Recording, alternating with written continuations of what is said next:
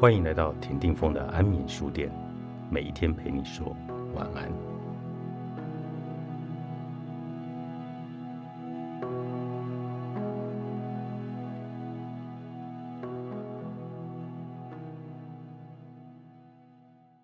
小 J 是我之前在外商银行的同事，他进公司的原因很特别，是自找的。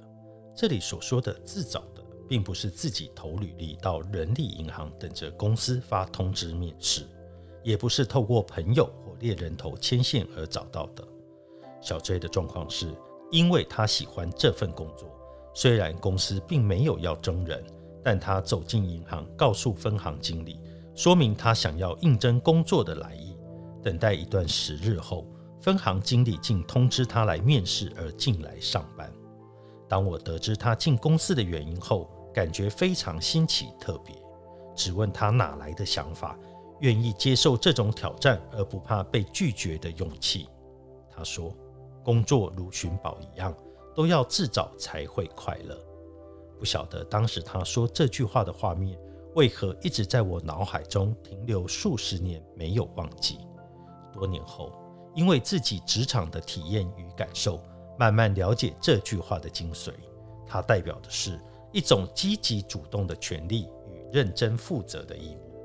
积极主动是一种行为，是职场永保安康的护身符；认真负责是一种态度，亦是打造个人品牌的前哨站。或许这就是毛遂自荐的极致精神吧。小 J 的例子也影响我的职场生涯。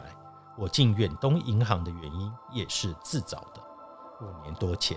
当我正准备离开前东家时，我写了一封长信给当时远东银行的总经理洪信德先生。信中提及，若有机会可以到远东商银服务，是我非常优先的选择。希望洪总可以跟我谈谈。很快的，我就收到洪总的回信，请 HR 与我联系。这是我职场第一次毛遂自荐成功的经验。说实话。那时也不知道哪里来的胆量与信心，就这么把这封信给寄了出去。也谢谢洪总的虔诚，让自己的挚爱之路可以更上层楼。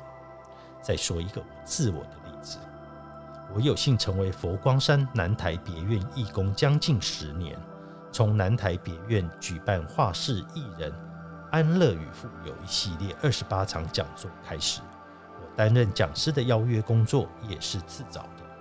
真心认为，若不是自己自找这份公益差事，人生应该乏味不少，也没有办法认识那么多作家朋友，进而成为一名作家。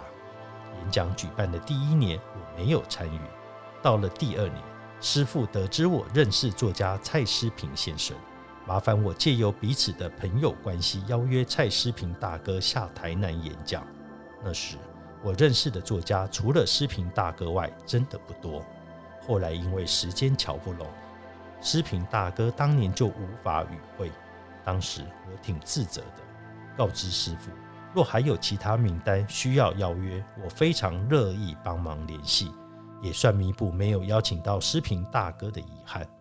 师傅看我极度认真，也当真，就开了两个名单请我帮忙。我记忆非常清楚，一位是超马好手林义杰先生。一位是法兰茨总裁陈立恒先生，不负期望，我花了一些时间与力气，终将两位名人请到佛光山南台别院演讲。这件事之后，我在师父的心目中建立了一个愿意付出、乐于配合的好口碑。时至今日，这些年来的讲师邀约、住持师傅们总是愿意信任我，将受邀名单请我联系。也让我与作家朋友的缘分越来越深，转而认识许多出版社编辑朋友，才有机会因为自己爱写作的缘故，也成为一名作家。这都是因为自找的，产生始料未及的美好结果。我喜欢告诉年轻人，多一些自找的，少一些别人帮的；多一些自愿的，少一些被迫的。人生也会因为自动自发而有不一样的结局。从卡关中翻身，作者武家的麦田出版。